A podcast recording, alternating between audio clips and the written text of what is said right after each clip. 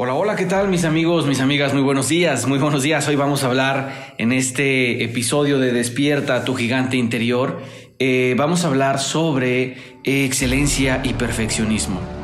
Pero aquí eh, eh, lo importante es qué tiene de malo ser perfeccionista. Recuérdate, desde el punto de vista, desde la perspectiva del amor, ejercemos o ejecutamos la excelencia. Desde la perspectiva del miedo, el perfeccionismo. Pero ¿qué tiene de malo ser perfeccionista? Bueno, pues nada más te digo esto. Cada vez que apuntas a ser perfeccionista, te encontrarás en un estado de infelicidad garantizada, porque solamente Dios es perfecto. Y es que, repito, desde la perspectiva del amor, ejecutamos la excelencia. ¿Por qué no ser perfeccionistas? Y aquí está, aquí está la, clave, ¿sí? Esta es la clave de por qué no encontrar un perfeccionismo, sino un estado de excelencia. Buscar la excelencia. La principal diferencia entre el perfeccionista y quien busca la excelencia es, apúntale, la actitud frente al error.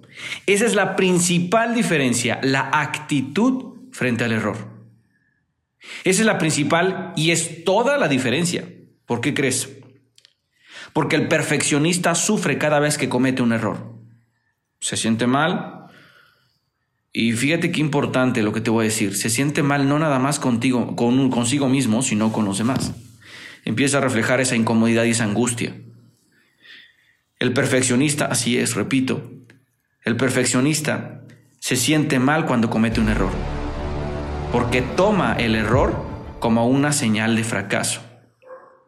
Entonces, sufre.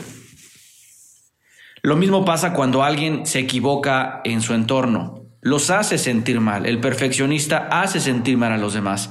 Cuando alguien se equivoca, ¿sí? Porque quiere que haga las cosas perfectas, como te lo estoy diciendo. Pero bueno, en cambio, cuando una persona busca la excelencia, se esfuerza para dar lo mejor de sí. Pero algo bien importante, se esfuerza para dar lo mejor de sí, no se sacrifica, se esfuerza, el esfuerzo es equilibrio, el sacrificio es perder el equilibrio, perder la integridad, sino se esfuerza para dar lo mejor de sí, pero tiene una actitud completamente diferente al, error, eso es importante.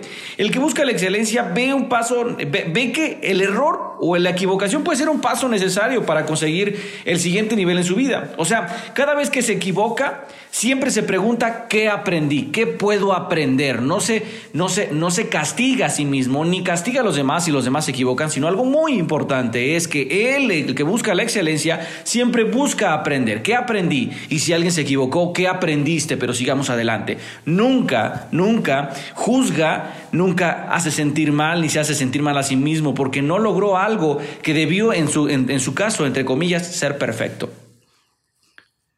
Bueno, pues que tengas un excelente y bendecido día, que Dios te bendiga y nos vemos en nuestra próxima vitamina de éxito.